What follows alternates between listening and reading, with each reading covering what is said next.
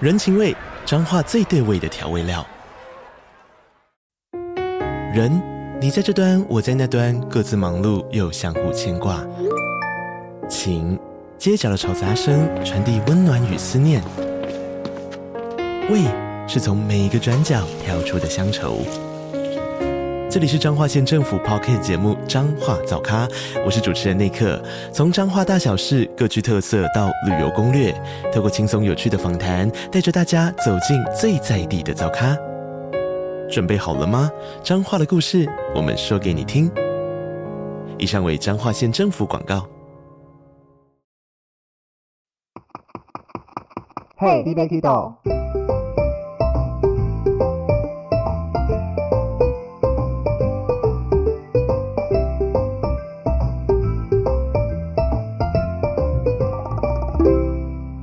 大家好，欢迎收听嘿，弟妹 Kido，我是维尼。我们节目做领队相关也做了好一阵子了，那会有很多的听众来问我们说，就是要怎么准备领队的内容啦，包含考试，包含领队这一个职涯方面的发展。那刚好加上最近有个听众是很认真的，他就列了很多问题，想知道他想从事领队这个行业到底该怎么去做准备，跟领队整个的发展。所以呢，我们今天虽然小弟我在领队也待了几年，但是资历不够深，所以我们请来两位厉害的前辈来跟大家分享。那么首先欢迎做了领队，算是旅游业各行各业都有经历到的 Avis。 每次都这 样，我还没有把大前辈讲出来，是各行各业一都定有要经用历的资。深。 没有，我都还没有用，不要自己资深对美号少入女座。呃是，那我们第二位就是受到热门电视节目邀请的 Brian，就没去，好 不好？但是你收到邀请了，我们都没有收到邀请、啊。 我觉得应该有一百多、一两百号人都没都有有收我到们，节目都没有啊。反正最后没去了。是啊，最后每次去每次都是我们三个，大家听众会不会也很烦？不会啊，我们三个所在的这个节目收听率目前是我节目最高的。哦，因为上次我们也是讲说，都一直讲一样的东西，大家会不会觉得很烦？但是听说那个节目收听率还不错而的，。且我们连讨论了案例分享的三集嘛，是第三集整个飙高上来， 因为诚实以对嘛因。为第三集爆点都在后面啊我呐、最喜欢人家问我实话了 嗯，嗯，是，所以我们这个听众的问题呢，他是讲到说，维尼豆豆你们好，我们一直都有在收听你们的 podcast，算是对之后想进入领队这份工作来先了解的。那他会参加九月的受训，想请问一下，你们初期在找工作的时候，有先选择内外吗？比如说，我想当领队，但我自己觉得好像应该先了解团控、线控之类的内部运作，才能做好一件事情。但其他朋友觉得，既然是要做领队，就直接之后再学就可以了。那这几天我也看了一些旅行社的职缺，发现大部分都是争业务领队。想知道业务领队是一份好的工作吗？因为看到业务就觉得好像要做很多业绩出来，还加了一个哭哭的符号。如果可以，麻烦你们帮忙解答，非常感谢。那就是其实我是当初就有简单的回答一些啦，因为我跟他说这个问题其实非常的庞大，对如果真的想了解，要么就是像我们现在做成节目，但是当时我不确定我们约不约得成时间，因为大家各自在忙，那哎你之前的节目没有讲过类似的东西吗？没有完整的分析过，只有讲到说，像是如果大家想知道领队工作在干什么，我们有聊了四集的领队工作日常，嗯或，是一些领队自己的甘苦谈，但是包含因为我自己的领队经历就是没有那么的多，就是一个正很常吧？是要讲几次？ 就是要显示我很菜的意思嘛。然后就是也算是一路很顺利的就这样走过来。 嗯所以像他讲的业务领队，对我来讲就是一个完全陌生的领域。我当然知道业务领队在干嘛，但是没有亲自做过，其实也不知道他中间各个辛苦啦，或是怎么样的。只有他，你只有干嘛 Avis 有做过而已是。没有，我本来节目规划只有在考虑，像宝宝他也是业务领队，也做了很久了，嗯有想找他来聊聊，但是一直还没提出邀约啦，不是没约成， 就是节目有在慢慢的考虑中啦。那这次我就们比较，好咖啦， 哎、你这样子讲，宝宝那边 人家比较忙啊，我们刚好时间偷的抽得上，是啦，但是有机会还是会想找宝宝来，毕竟他是业务领队带到这么久，那 Avis 是各个角度都可以切入，他的观点会是不一样。 人家资深嘛，两，我觉得他们两位资深程度应该差你不们多。两个很 烦。我真说真的，我不知道宝宝是什么时候。我们再再私聊一下。 啊对，对，所以，我们这一集就跟大家分享一下整个领队，加上我们三个其实是不同的路线算是对不同的门派吧，派别可以这样讲。走的路不太一样，嗯都虽然都在旅游业里面，对，但像我是半路出家的，就是进旅游业前跟旅游业毫无相关。但是因为现在呃，应该不能说现在，就是在今年之前那一段时间都是国考了嘛，所以也没有所谓半路出家，因为他并没有要求你一定要是观光科系毕业，对所以没有人特别会去强调说是不是半路出家。你观光科系毕业，你也是考这个考试；你不是观光科系毕业，你也一样去考考试。反正他的学历要求，他并没有科系要求，所以算起来我也是半路出家。可是问题是，就是都一样啦。是啊，就但是我记得在更之前，在那个时候观光局办的时候，他有要求你要先在旅行社待过一年还是多久就？是更古早一点。对对，就古早的嗯那个时候才有所谓的半路出家，就是你要先赶快先去旅行社工作，嗯，或者是你要旅游观光科系相关毕业，你才可以考，直接考。不然的话，你路人是随便一个科系，你没有办法所谓真正的半路出家，说去考就考。但是变成国考之后，就大家都一样。那他这个考试在二零二四年又会改到观光局主办，你们觉得会有可能再回到像以前这个样子吗？我觉得不太可能。就是还是一样会，只要学历达到一定的，你就可以来考试，但是就不会像以前一样，你一定要有旅行社的工作经历才有考试资格。对，因为当初去炒这件事情，就是要炒回观光局那个，就是他们认为交通部国家考试办一年一次太久了，他们没有办法及时的补齐一些特殊语种的导游，比如说越南，然后缅甸还是什么印尼这种当导游嘛导游台湾的导游 OK，, 他们就觉得我们有这么多的新著名，为什么没有办法及时的补上很多这个？然后一年才考一次，然后又题目这么难，这一点我觉得有点三条线啊呐、这个这个特殊语系的导游，然后他们想要发掘这方面的客群，那可是另外一个很大的议题。对，我我有觉得去参加那个研讨会总过总之，我觉得这个理由很不合逻辑，嗯但是总是之是反正不合逻辑的，反正最后就是从国考考试院的这个东西改回观光局的话，我觉得如果他要再限制这种，你等于是要叫那些新住民，然后再去旅行社工作，然后或者是再去念旅游科，我觉得这是更不可能了。所以我觉得不太可能说又要照以前观光局的做法。所以，我们虽然明年改成观光局主办，但是我们可能可预期的就是题目的难易度或是题型会有改变，因为现在还没有明确的东西出来，大概等到或者是单纯就是考试的单位改了，前面啊一两年，然后考试的科目啊，包含内容还是差不也多许的，也许沿用，这个我们就等着看了。然后可反能会正开新语种之类的。对啊什就么是看印尼话啊，对啊，什看么的明年的考试出来，像我们节目基本上还是会依照惯例来做个你要啊考题分析是不领队是？实物一分析， 我们做这考题分析，然后考完了以后，有好几位听众来跟我们私讯说，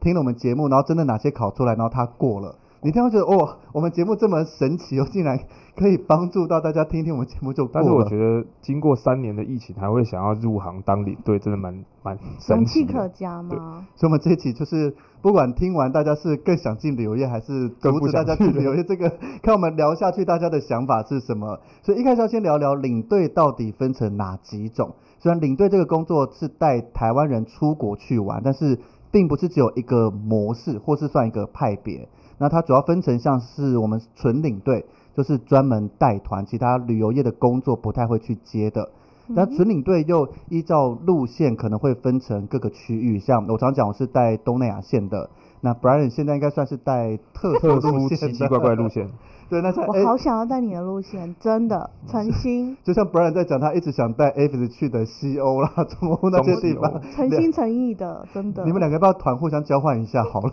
没有我去改天去他们的旅行社再再拜访一下，真的没事可以找我。 是对。那像讲到旅行社，透过这个我们跟旅行社关系也会分成签约领队或者所谓 freelance。那像我自己就是签约领队，签给某一家旅行社，那基本上就是只带这家旅行社的团。那像 Brian 跟 Avis 都算是 freelance 吗？对，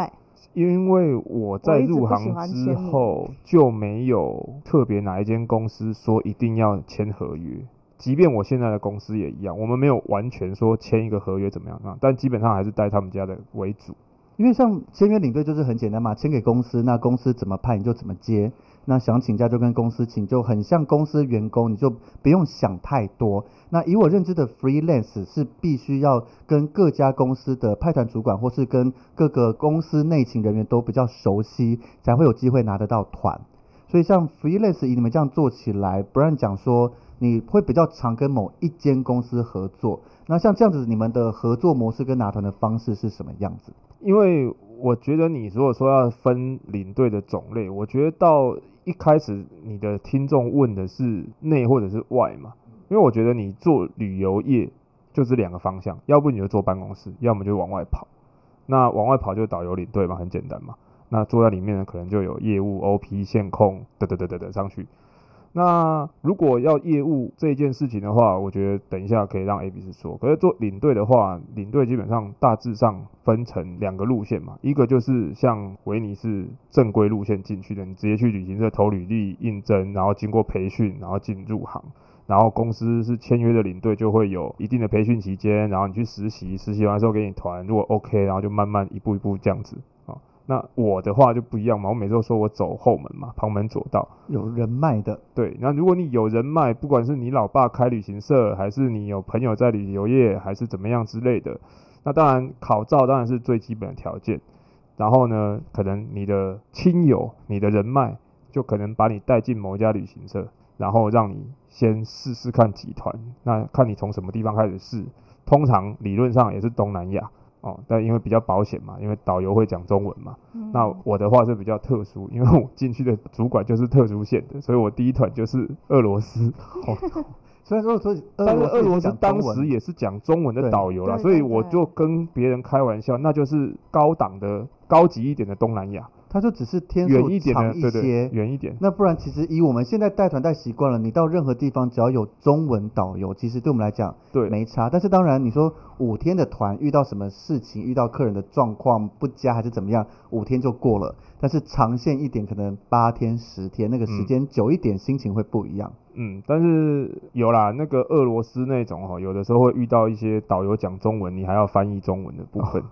这个不止俄罗斯，我们最哦哎近你看过我的 Facebook 就知道， 对对在对中越发生的各种事情。对对对，所以然后有啦，就是还有一些东西，就是因为导游可能到了饭店，他送你到饭店他就走了，所以饭店的沟通的部分你还是会自己。但是东南亚比较多是导游会进到饭店，甚至循环访嘛，嗯嗯，对对对，所以其他地方导游没有没有没很有多吗就送你哦没到有饭店而已。长线就是他们然要跟后你到因为饭店像莫那个俄罗斯有莫斯科跟圣彼得堡两个地是方，中间要搭飞机嘛，所以是那不他一同的样导送你游。去机场，然后他不陪你搭飞机，你就是到圣彼得堡之后出来换另另外外一一个个导游。哦对，这个我是已知的，就有些国内线或怎么样，导游会两边派。对但是我比较压抑的是，导游没有跟进饭店拿房卡那一些没吗？有没啊有、，有的是跟进去拿了房卡之后跟你 say goodbye，因为他不一定睡这里啊。比如说基基像本上大部分导游都不会跟我们睡同一间，他要自己回家或因为是像外宿。莫莫斯科的导游一定他就住对莫啊斯科就嘛，自己回所以他就家会回家嘛。那但是他不会说什么帮你巡房啊，干嘛的？可是巡房本来就是领队的啊，对，可是东南亚很有多的会会啊有的会导游会帮导忙游会选啊带你去巡嘛。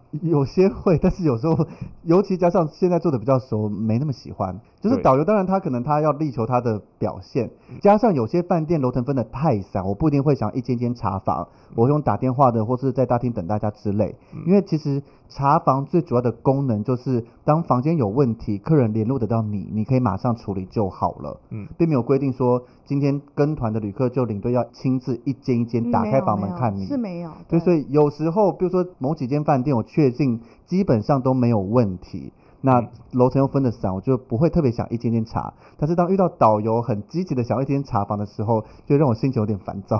嗯，对啊，所以对我来说，那个时候我就是刚好机缘巧合。所以为什么我每次都在节目上说我真的对东南亚很不熟？原因就是我入行就是从比较奇怪的路线开始你。太少来度假了，对，哦，我在带俄罗斯还有波罗的海这些国家的时候，中间的空档有个十天的话，我的主管会帮我排去东南亚度假一下。他说不错那就是休息。不错啊，所以我的观念不是我自我自己的观念，是我的主管给我的观念。是 Brian 从一入行就开始有一个这个认知嘛， 就是对公司前辈们跟主管不断教导东南亚就是度假的地就是方。你休息，就是你当了领队之后呢，你的休息就是去一些比较轻松的地方。你最近可以试试看来中越，我帮你挑个特殊的但是导你游。们家我应该不会想要去。一一样，其他家的中越都会有哦合作真的的吗因同一为间目前 local。目前中越推的很多，哦所以对中越越团的爆量，所以你去要一下，应该要得到导游帮你指定一下不，要不要不要不要不要！他让们也你是让你人的力不足啊，对，让你的节目可以更丰富。我相信你我应该带不到会是了，封我，应该直接干掉。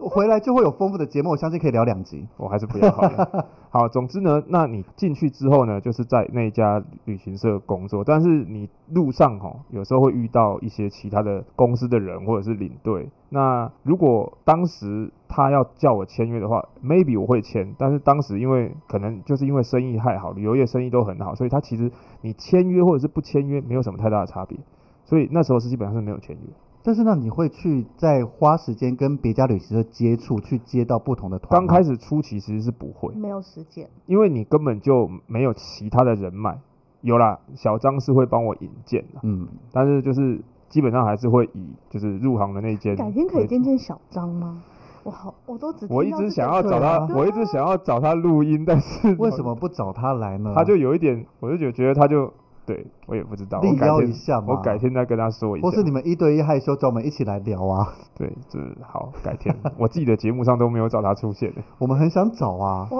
好好好好奇，还是还是，我或 Avi 的节目出面来聊领队的师徒关系，然后就请 Brian 跟小张来聊，可以吗？我再我自己再问问看他。然后总之我们可能就会认识几个旅行社嘛，然后如果有团的话，可能就会问一下。但是那种东西就是有点像是以前传说中有一个领队的群组，嗯，那就各个不同公司的领队，然后他们会有一个群组，然后就是可能就会找 Freelance 的对群 freelance 组的群组。但是我自己是没有参加过那个群组啊，但是因为我都是靠人脉嘛，所以就是一开始就在那个旅行社，但是旅行社会有一些固定的线路，比如说像我的主管，他就是俄罗斯、印度、土耳其，基本上就三个地方，所以我一整年去到的地方几乎都是这里，要不就是他的邻居，比如说印度，他的邻居是尼泊尔，嗯，比如说土耳其，它的邻居就是希腊啊，比如说俄罗斯，它的邻居就是波罗的海那些国家啊，就只就就这样而已。所以，如果你想要去其他的路线的话，你可能就要问一下其他的旅行社，或者是问一下你的主管有没有机会把你引荐到隔壁去，但是不见得会成成成功啦。所以 freelance 没有像我们想象中，你各家都接，这样路线随你选。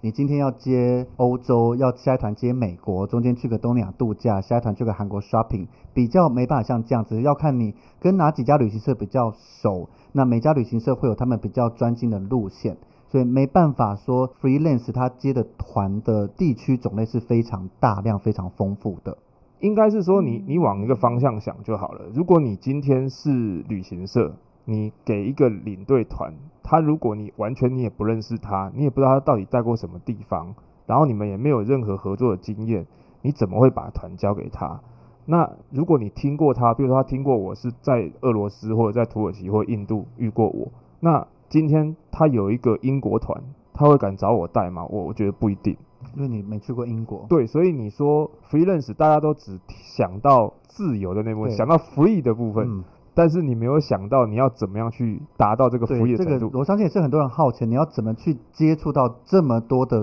管道？对，其实很少，我自认为很少人会一开始就做 freelance。因为你说像我们所谓 brand 讲的正统出来的，我们就是一个无经验。那旅行社刚好愿意招收没有经验的领队，那等于一群一群的进来以后，他们花时间来受训。那我们虽然不用付出什么受训费还是怎么样，但是我们换过来的就是你受训完了，你必须跟公司签约。那等于比如说公司签一年、两年、三年之类的，那你签完就是这几年你是不能任意离开，不然你因为自己的原因离开，你是必须类似赔偿回来的。对那我觉得好处就是像我们没有经验、没有人脉，那我就是投履历，那表现 OK，主管认可就上了。那进来受训就会公司派人来教导你，那教导以后等于你就是可以学到这个公司想要的领队带团能力，那加上会有实习团的机会，那这样走完了以后，公司那一面其实会比较敢派团给我们这些所谓无经验的菜鸟，因为公司相信说他培训出来教导你了，那你带团基本上不会太差。所以以我自己的经验来讲，其实我们受训完了以后，接到的团团量、团况，当然不能跟公司的前辈们相比，团又多，人数又多。但是相比说你是没有人脉这样子想办法找的话，当你是想要做纯领队的，其实我们这样受训出来，我觉得这条路我走到现在还算蛮顺利的。我觉得这个东西呢，如果听众的问题是在于他说，如果他完全没有经验，完全没有人脉，我觉得他是没有办法走我这条路的。你的路就是要很幸运遇到一个像你的小张性的贵人。嗯那如果听众们或一般想要进旅游业，你刚好身边不管是你的父母，或是你的前辈们，或是你的朋友，刚好愿意提携你的话，那就可以走向 Brian 这一条很幸运的路。嗯，对因为完全没有经验，说真的你，我们都会站在我们很习惯会站在我们自己的角度去考量，说我想要一入行，然后带团，然后到处去玩。问题是你站在旅行社的角度，你就会觉得这不可能的事情。对啊，要给你第一团，你毫无经验，旅行社是没有能力砸团，除非今天我觉得有一条路像是，如果你当牛头，我今天就开始揪我身边的亲朋好友，我自成一团，我有一团、两团、三团，我加上有证照的话，我是可以要求旅行社这一团出来以后让我自己来带，对，但是他不见得会把你的这个东西列入你可以带团的考量哦。也是因为有时候在因为团亲友团，你知道有时候甚至都不会有意见调查表，或者是有一定都写好，所以他根本不见得会拿来当考量的点。而且你擅长带亲友团，但是当你遇到一般散客团，那个是两个完全不同的世界。亲友团会看在你的面子上，你今天是我的家人，我的朋友都熟了，你稍微做错一些或怎么样，可能不太会讲话。嗯但是散客对你来讲，你一做错一点小事，我客诉死你，我要要求对什啊么所以退费赔偿之类的。对啊，所以我觉得公司会不会把这点考量进去，我觉得就就是一个问号了。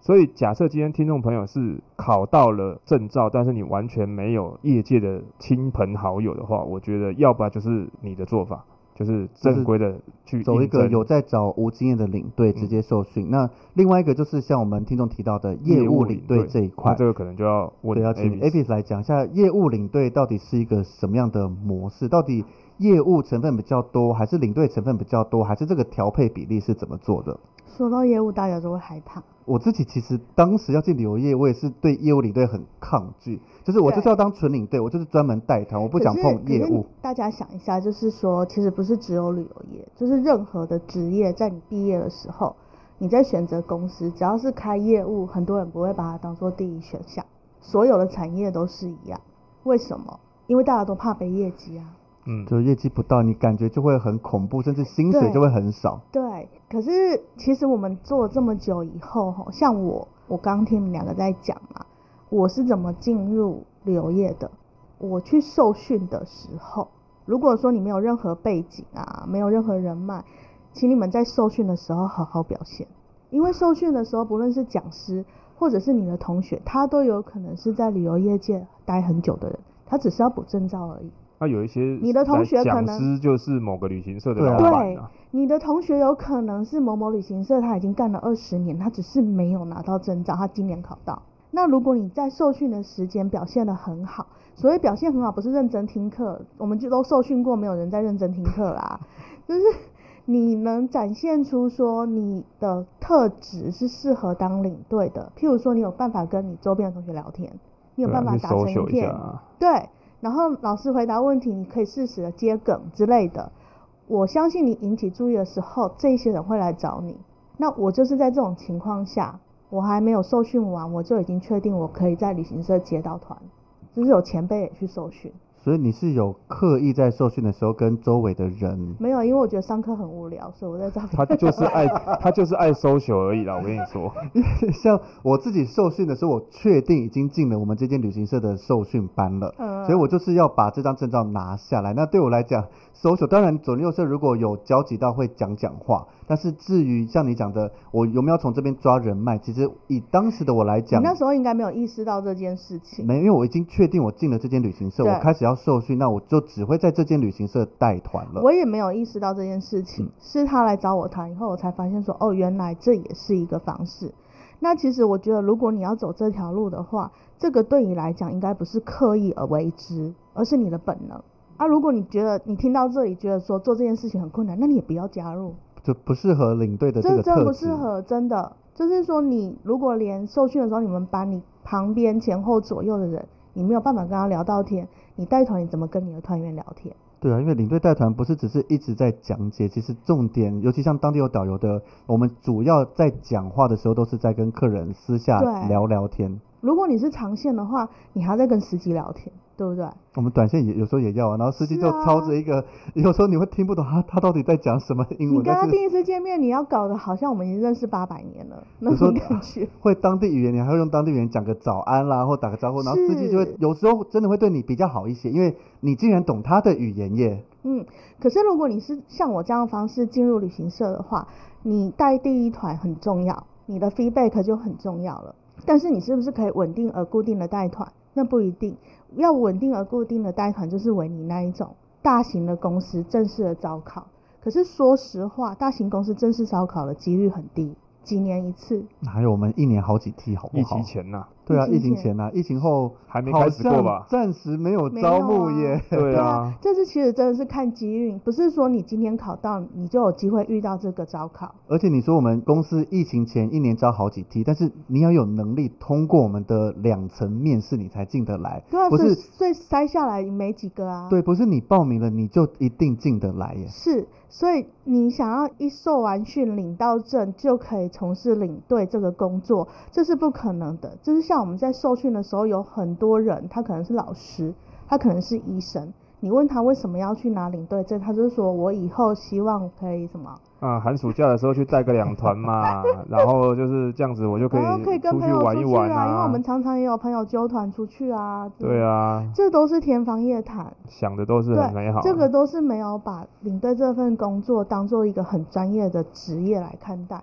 这个就是我刚才讲的嘛，就是我们站在自己的立场考量，就是我每年寒暑假的时候我就有空嘛，对啊我就有空，所以我就可以去接团嘛，因为不我有可能 license 嘛。嗯，但是我说你站在旅行社的立场，你觉得有可能吗？平常根本就没有在带团，然后你刚才有跟我讲，哎、我有证照哦，你要给我团哦，你觉得有可能吗不？可能、啊。有了，除非因为之前疫情前的，尤其寒暑假，我们会在一些就你讲的可能共同找的短线群组里面，因为真的团太多太多了，他会直接问说有没有人有照可以帮忙带的。那你要先有办法进那个群组吧。对啊那，群好像我也是不晓得为什么莫名其妙，然后就加进去了，然后就看到说你要想你哦，肯我定有我在线上呃让我们现在才讲进得，我们去现在讲的这些东西，我我跟大家强调一下，这些东西都是疫情前可对能是这样。就比如说，我认为现在没有所谓真正的 freelance，嗯没有哦，就是可能像 Brian 现在虽然也号称 freelance，但是你只是没有跟你现在合作旅行社直接签一个书面合约，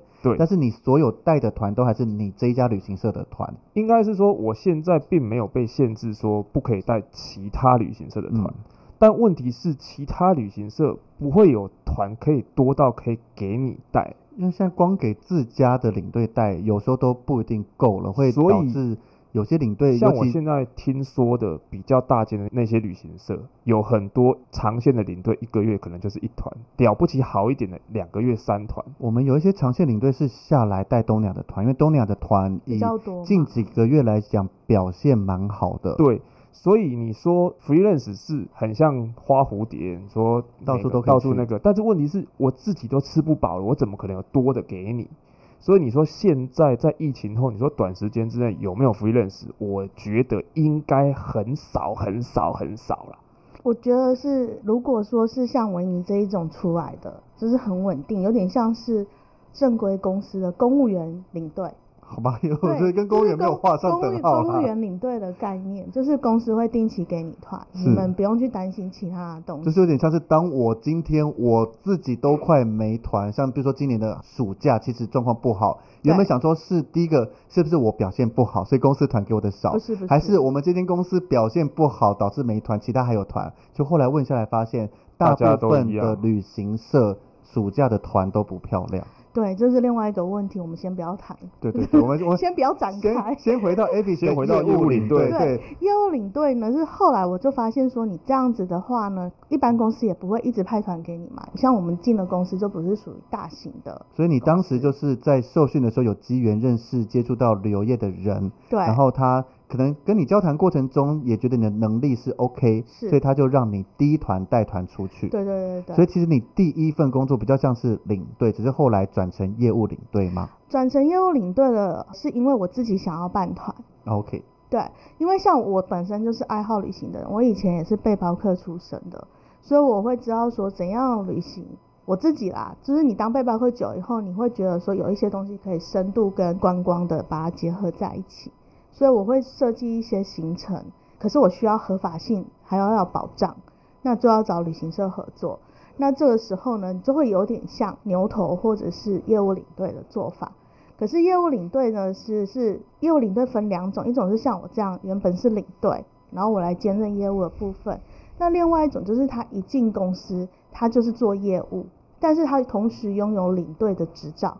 所以公司会说啊，你做的不错，那这一团你去待待看，你以后在走这一条路线的业务在推广的时候，你会更熟悉。这是两种。那他这个团是需要，因为我听过的是，当这团业务自己招进来，整团都是业务自己的人，是你就可以带这一团。他可以选择自己带，或者是他派领队带。那通常如果他业务能力很好的人，他是不会每一团都去带，因为他没时间。可以简单讲一下业务到底在忙什么事情吗？很多啊，简单讲一下吗？比如说你好，你今天规划一个巴厘岛的团好了，那你这个设计的团，你觉得符合什么样的客人？那你要到哪里找这些客人？你找到这些客人以后，他们会有提出自己的要求嘛？譬如说，我要住什么地方，我要吃什么东西，我要几次按摩、几次 SPA 之类的东西。那调整以后又要符合他们的预算。那这些做好以后呢，你要去回报嘛，去送出你的需求跟预算，是不是公司愿意接？仅线上的线控估价，对，这些都要做，这一个系列做下来都 OK 了，送给客人签约、收定金，然后开始作业，进入 OP 们开始做一些文书的处理。那这时候呢，你就要决定说，我要派一个领队去，还是我自己要去？但是业务领队很辛苦的一点就是，即使他自己出去带团了，他有没有其他 case 在 run？也一有，定有啊。所以他在带团的时候，他除了这一团他要照顾以外，他的手机是不能断的。他还有其他的客人会一直问他说：“我下个月要去泰国的行程。”所以业务领队辛苦的地方是在这里，感觉好像说：“哦，他有赚到这一团业务的奖金，他也跟着出去当领队，他也有赚到领队的小费。”可是对于业务领队来讲，领队的小费对他们而言只是个零用钱，我们的主收入竟然是他们眼中的零用钱，。可是他花的心思更多啊 而且他我是我觉得，如果你在当团，我们每面对一团，其他事情是不太会去管的。对，但是你不可能说啊，后面还要报名其他，你等我回去不再可说能，。不可能，当这样子下你变都要成接业务领队他要自己掌控好，尤其在带团期间，或是还没出团，你在边跑业务边准备这一团的内容，不然你到时候变成团也带不好，业务也没接好，其实会垮掉。业务领队是需要你能够一心多用的人，然后你的条理是很清楚的，所以其实是不容易哎。可是这个偏可偏是又有一个是好处，嗯比如说这一团如果是他从头到尾操办的，那如果临时增加什么东西，在预算概念上，他哦当的、然他业务的在权限场比较大，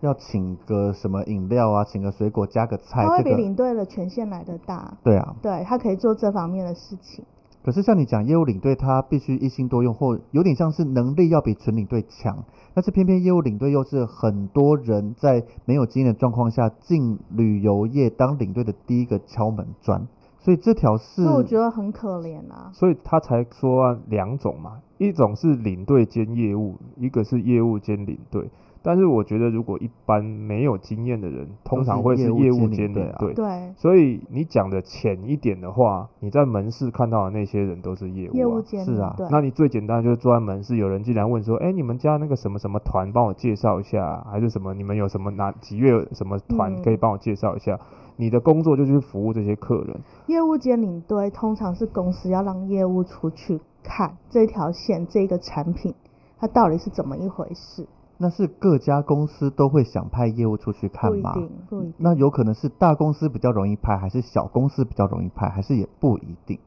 因为以我自己在我们大旅行社，好像比较少听到业务会这样子兼领队，因为光我们公司自己的纯领队群，东南亚就上百人以了。大公司来讲，不可能，嗯对啊因为大公司的分工比较细。那通常是中小型的比较有机会，因为你的业务有可能它有领队证，嗯，但这前提就在这里，领队证。如果你只是当业务而你没有领队证，他也没有办法派你去。嗯当然了，我们带团最基本就是你要领队证，你没有领队证，一切都是白谈。是，然后能不能派你去？其实讲到一个最基本的，就是你平常做事情的态度，还有你待人接物的态度，还有你做事能不能让公司放心，这是基本啊，基本从业道德啊。但其实我自己觉得啊，越是大公司啊，越不太会有业务领队。对对对，因为分工很是细，啊因为除非他的业务面是专门针对那种企业客户，然后大团，然后他只是其中一个跟着去的，嗯。或者可是大公司会分直客跟那个对，所以或是像嗯一你般讲来的说我们讲的 agent 就是那种可能家中旅行 wholesale 社。啊 wholesale 一般就是属于大公司比较大的对，家中旅行社就是我可能主要都还在接业务。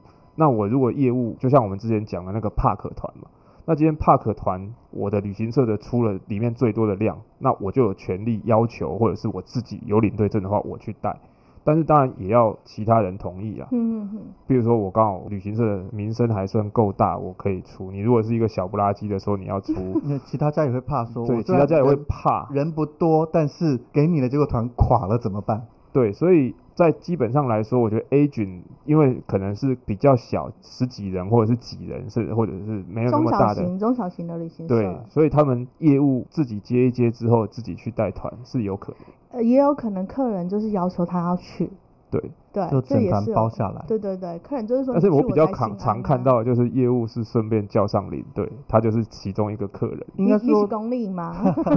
应该说，像我们家有讲旅部门的业务，他们专门接大企业对的。对对，那有时候团一多，可能四台车、八台车、十几台车，业务会出一小组人出去，嗯但是他们不是去带团，是一起去做事、做服务的。对对，所以这种也不像说大家业务领队可以稍微顺便带个团出去晃一晃、玩一玩的感觉。嗯，可是其实我觉得，如果他是零经验，就是他现在要去搜寻拿到领队证嘛，我觉得当业务旅行社的业务，你不要觉得很害怕这个职位。如果是大公司的业务的话，其实有一定的工作规范。我觉得先进去，然后学习怎么面对客人，真的也比较好，好过你一上线就被客人炮轰的状态。会好很多，因为大部分的人是没有办法在短时间大量接触很多你不认识的人，然后你要去有办法安抚每一个人，这个真的是需要一个学习啦。不是，我刚才在笑，是因为你知道靠北旅游业上面就有很多刁民，不是出团了之后才会出现，他是出他在之前问的就时候出就会现出现啊啊，所以你其实，在接电话或者是面对客人来问问题的时候，你就会遇到一些很奇妙的人了。对啊嗯，然后你也可能因为在洽谈的过程当中，你也会受伤啊。你你先确定你在当业务的时候，如果这些问题你是可以承受的，那我相信你已经有基本的防护力，可以转去做领队了。可是我觉得啊，这个地方我想要提出一个点，就是让大家参考，就是业务领队，如果你是业务兼领队，业务是要可以领薪水的，对哦，对哦，领队是没有薪水对的。哦，领队有做才有钱，业务是每天要进公司报道，嗯所以你有领薪水，你有劳健保，但是领队是没有哦、所以这个是差别比较大、哦。这样听起来不会是业务领队比较好吗？呃，感觉好像对啊是，感觉好像是，但可是我是觉得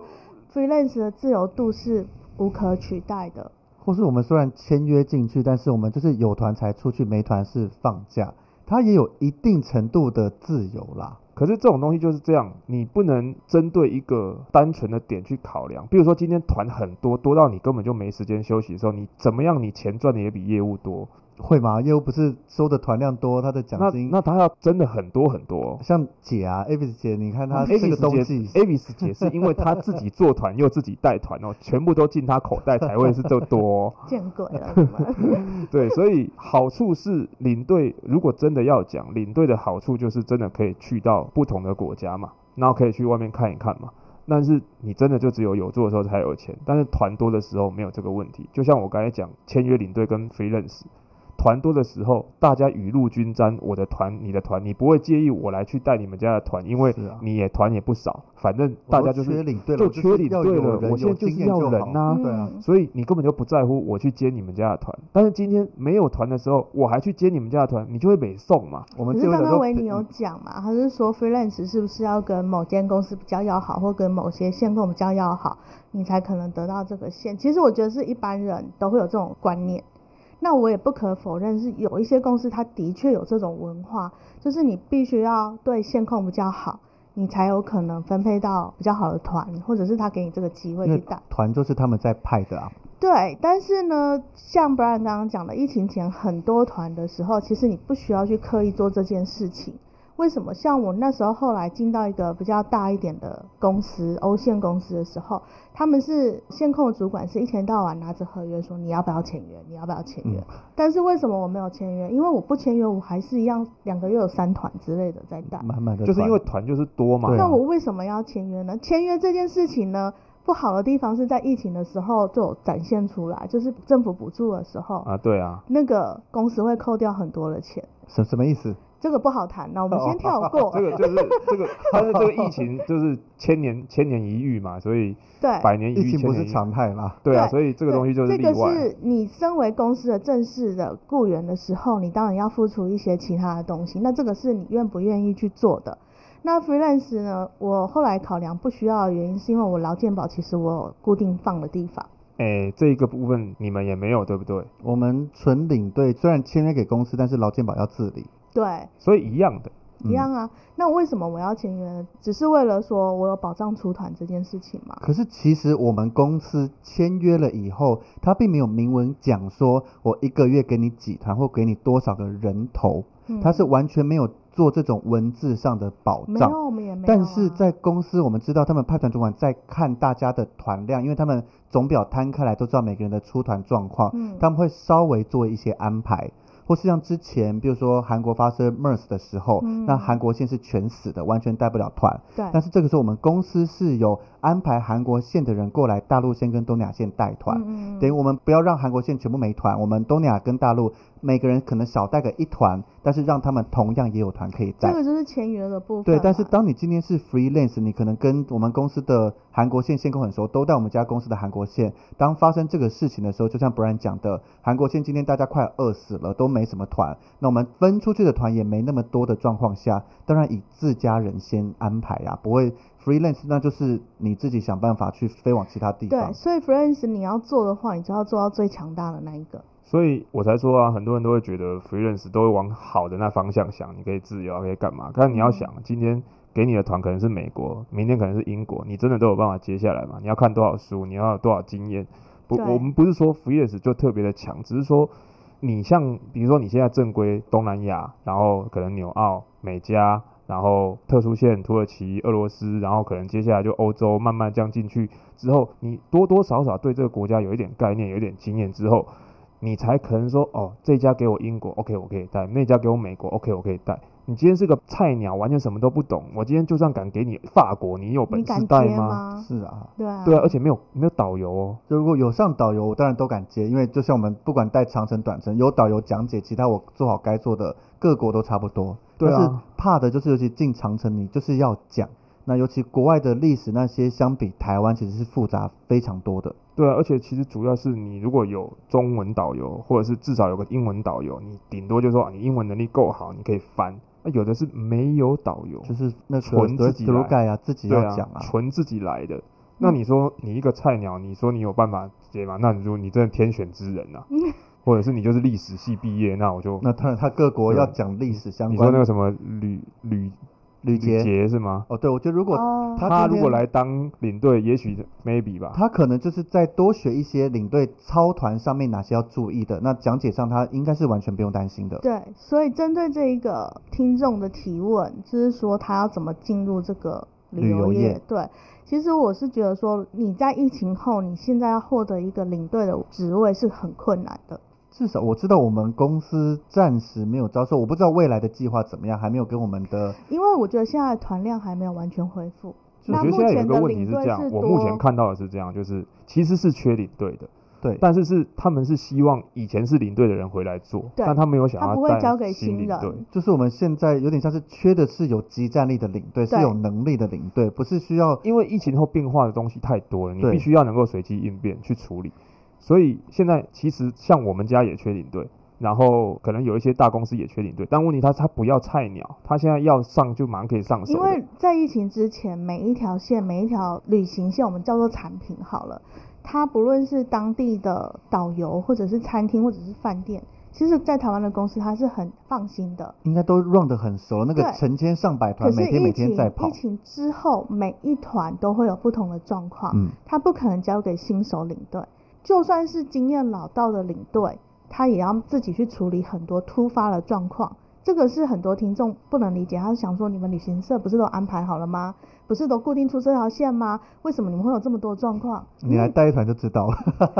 而且因为说真的，再怎样你也隔了三四年。像我前两天啦，才帮一个前辈上课，我不是让前辈上课，我是帮前辈上课，因为他六年前去过那个国家，有点久，六年有点久。 加上疫情，如果没有疫情，六年也该有一些变化。对对那有了疫情后，变化更大。对啊，而且有的时候有一些国家就是它很难说，因为他们也会有景点可能封闭或者是什么样的状况，或嗯者是人力也短缺。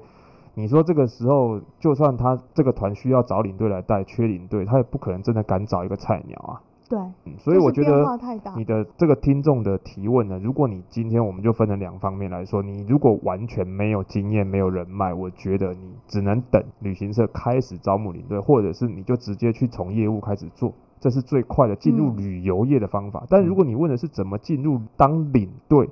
诶、短期之内可能要如果完全没有经验的话，你可能只能靠人脉这条路，或是真的开始招募，就是要就是等嘛开始招募。就如是果等你只想要像我一样当纯领队的话，那就是嗯等那个招募的时间。那你把自己第一个证照一定先考起来，不然你有机会招募进去没证照，你什么都不用谈。所以你这个对听众是已经考了证，他还在是受训，然他后九月要去训受训了，对，所以就是有证了嘛，那就没问题啊。但其是实其实有证，他要去应征旅行社业务，他录取率也比较高，是因为啊，旅行社会喜欢录取有旅游证照的人。对，只要他不是心里想的说“我有证哦，嗯我就会有团哦 就是今天旅行社招募业务进来当缺领队的时候，你是有证，你是可以直接带团的。”，对，或对者是说，对有的时候不是有那种我们讲大拜拜的团嘛，就是大像你 charter 讲的，对，大桥的一次要十几二十车的那一他就可种，以送出去训练了。真的缺的时候你有证上，对，有吗？我们家大 charter 就是你要们家公选司啊更大呀，更强的出来，那个清一色摆出来都是有一时之选啊。可是你们家公司大 呀，所以我对，所以选择多啊，对啊啊有一就是些领队有一群些我端出有说一过些来没有有一些 A 对群他们啊，没那么大的旅行社，但他可以接到大团，他就有机会把这些要人想送办法上去找啊。人。所以那、对啊所以就一个菜鸟来讲，他要选择一个旅行社，以你们建议，到底要选择往大公司走，还是往中小型的走会比较好？或是这两个，我觉得没有一定的好跟坏，嗯这两个有什么样的差异？大公司的话，就像刚刚讲的，分工很细。如果你当业务，你就只懂得业务的部分，其他的层面你是完全碰不到的。那就算你有心去问，人家也不见得会教你。那中小型的话，通常你一个职务也要兼任许多的相关的业务，所以你不会单单只有碰触到业务这一块，你可能连票务你要懂一些，然后怎么操团的部分你要懂一些，所以就看你自己的选择。你想要全面了解旅游业的话，中小型的旅行社你可以学到比较多。那如果说你很单纯的，我只是在当领队之前，我要蹲一下位置，了解这个产业，那你就去当大公司的业务。那至少你知道的是熟知这间公司的所有产品线是卖什么东西，这些线是怎么走。可是其他的你就不会知道了。我是好奇，这个听众是想要进旅游业，还是只是想要当当领领队，从他的讲法起来，他是直接讲嘛，算是之后想进入领队这份工作，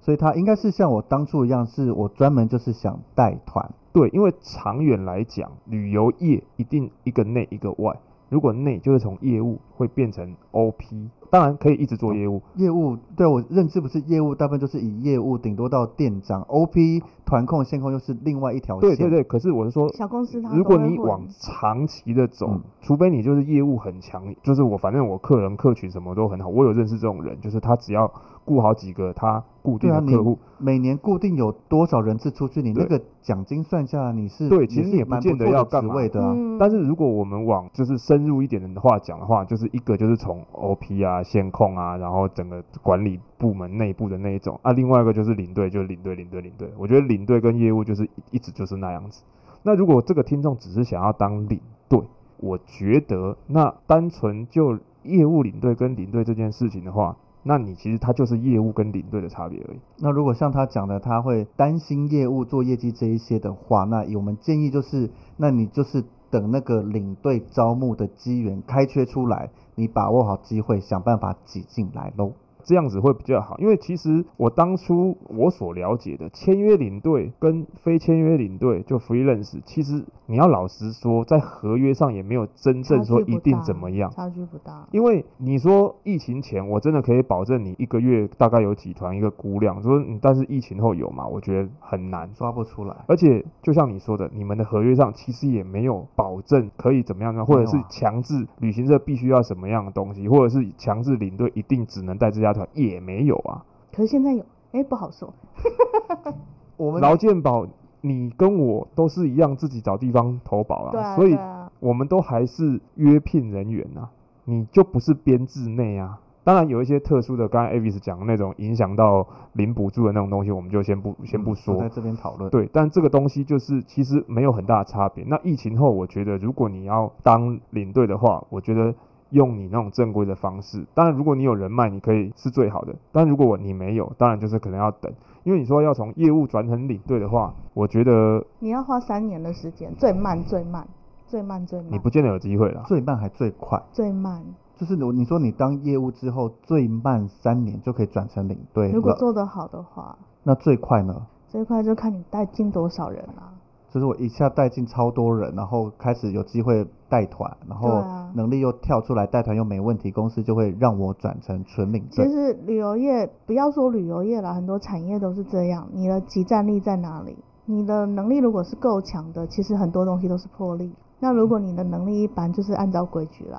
就像听众讲的，我们今天像我当初进来都是菜鸟，那你没有任何地方学，当时也没有那么多的 p o c k e t 甚至 YouTube 在聊在领教队你这一块，对对所以你能做的其实很少。是。那你就是而且小领队发言没有话语权啊，就是你讲话也没人听。为什么那时候我不敢签约？因为我万一我很累，我想要休息，我敢跟公司说你不要派我这一团嘛？可以啊，就请假就好了。以我们不可公司来讲，不行吗？不行啊！就是当然我们公司那时候会派给你团，就是一定没有人啊。嗯我我之前常常会跟我的团员说啊，就是我们不是过年就是都会带到一些就是可能老师啊、亲子啊这种团。寒暑假这种时间，他们放假我的时候，说正常来说，寒暑假跟过年，我们这些人一定都在外面，只有两种极端的领队会在过年会在休息，一种就是够极大够咖的，够大咖，对我就是不带过年，我要在家里休息；另外一种就是你烂到没有人要找你，对，嗯就像嗯， 我们之前有业务在清明年假，在疫情前的时候啦，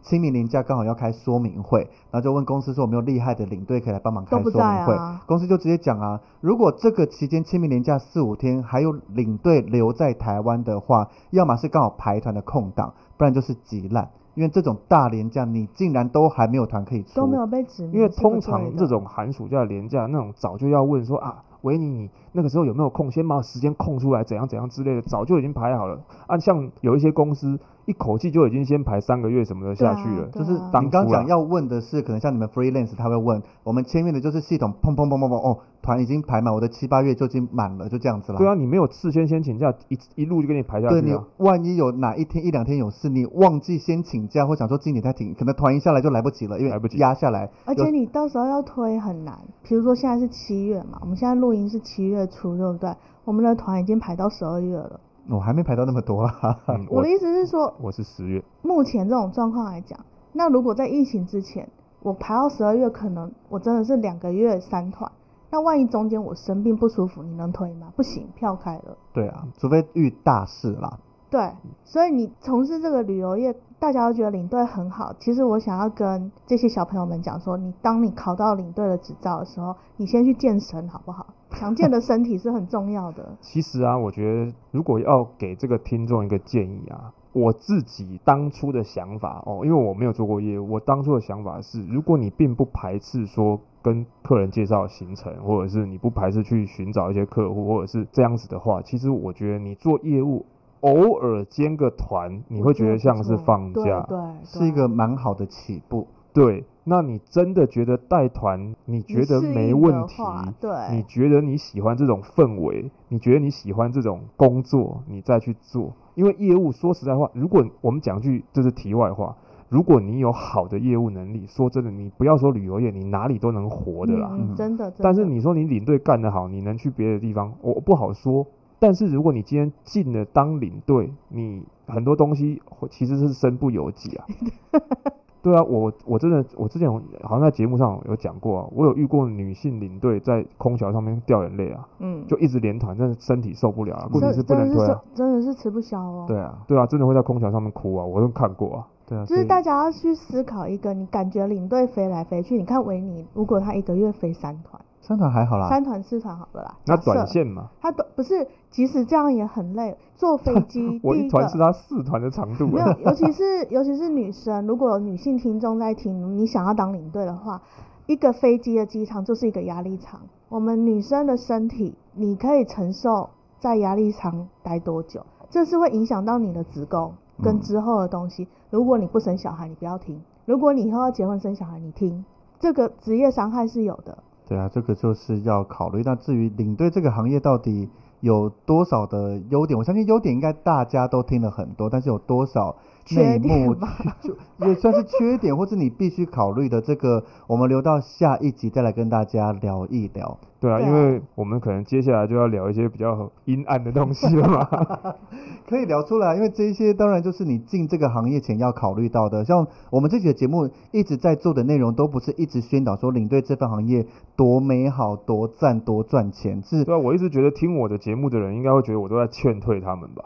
我讲了比较多黑暗面。对啊，真实面不是黑暗 我面。觉得，我觉得就是坊间有很多人都说喜欢说什么揭开旅行社的黑暗面，其实旅行社没有黑暗面，只是有你有没有实际问，面嗯而已。你要不要问，然后有没有人愿意跟你讲。那为什么没有人愿意讲？因为讲出来都很残酷啊，对啊，对有他一些对收听收听率没有什么效果 啊。他我不们知道只是维尼的在听众会不会怎样，只有 在就是标题上很耸动，对但内容就觉得其实我们业内听起来就那样。你也没有讲到点上。对啊，这个我相信我们的听众长期收听我们节目是可以听着一些的比较认真分析实物面的事情，不然下一集我看所以我就是搬到我的节目上好啊了。 Unlimited 吗？就是不要阻挡我，我全讲这样子。 下一集我们聊一个正常的食物面，那至于更深入的那一些，就请大家到 A B 三 b r 的节目没上我面。最后，我最后要跟这个听众讲，我是觉得如果他真的想要当领队，他就是先去当业务，诚恳。这是以你们目前在业界待过的，就是以疫情后的状况，与其你等那个旅行社开领队职缺的机缘，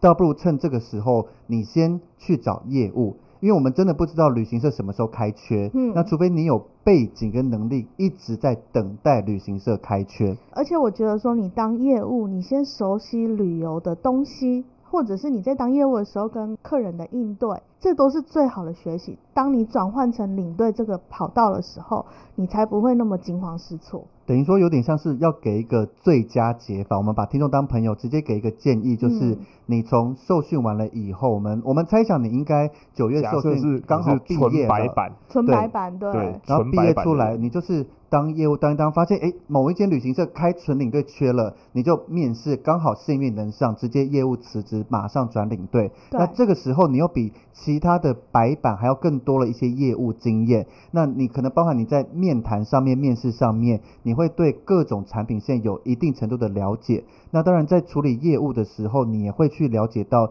像听众讲说有没有需要了解其他可能领队在做什么，团线控在做什么。其实你在做业务的同时，你就在可以知道多了做一些功课，你嗯更了解、更全面，其实对你未来当领队都是有很多帮助的。对，我觉得他先从业务来就是比较好，不因用为担反心。正你也没得选啊。如果你是纯白版，你也没得选啊。其实我觉得不用担心背业绩这个问题啦，大公司就像嗯真的你现在去找你一零四拉开来，你只看得到业务啊国内领团人员，对，现在只有国内哦领团人员有开缺而已。哦你是绝哦对找不对到外语领队，只有培训，但是也培从训就是业业务对啊，就是业务、啊。或是你看得到那些字，但是都没有开缺。对啊，其实我们有一些长线的领队，他也是从内勤做出来的，嗯比如说他是 OP，、比如说他是业务，那但是他有机会去当了领队以后，他当领队的表现也很好，但是他原本的职位也很好，就那他自己就选嘛。他就有这时候他就有实力去跟他的主管说我要转领队。嗯，那他就会理所当然成为公司正规的领队，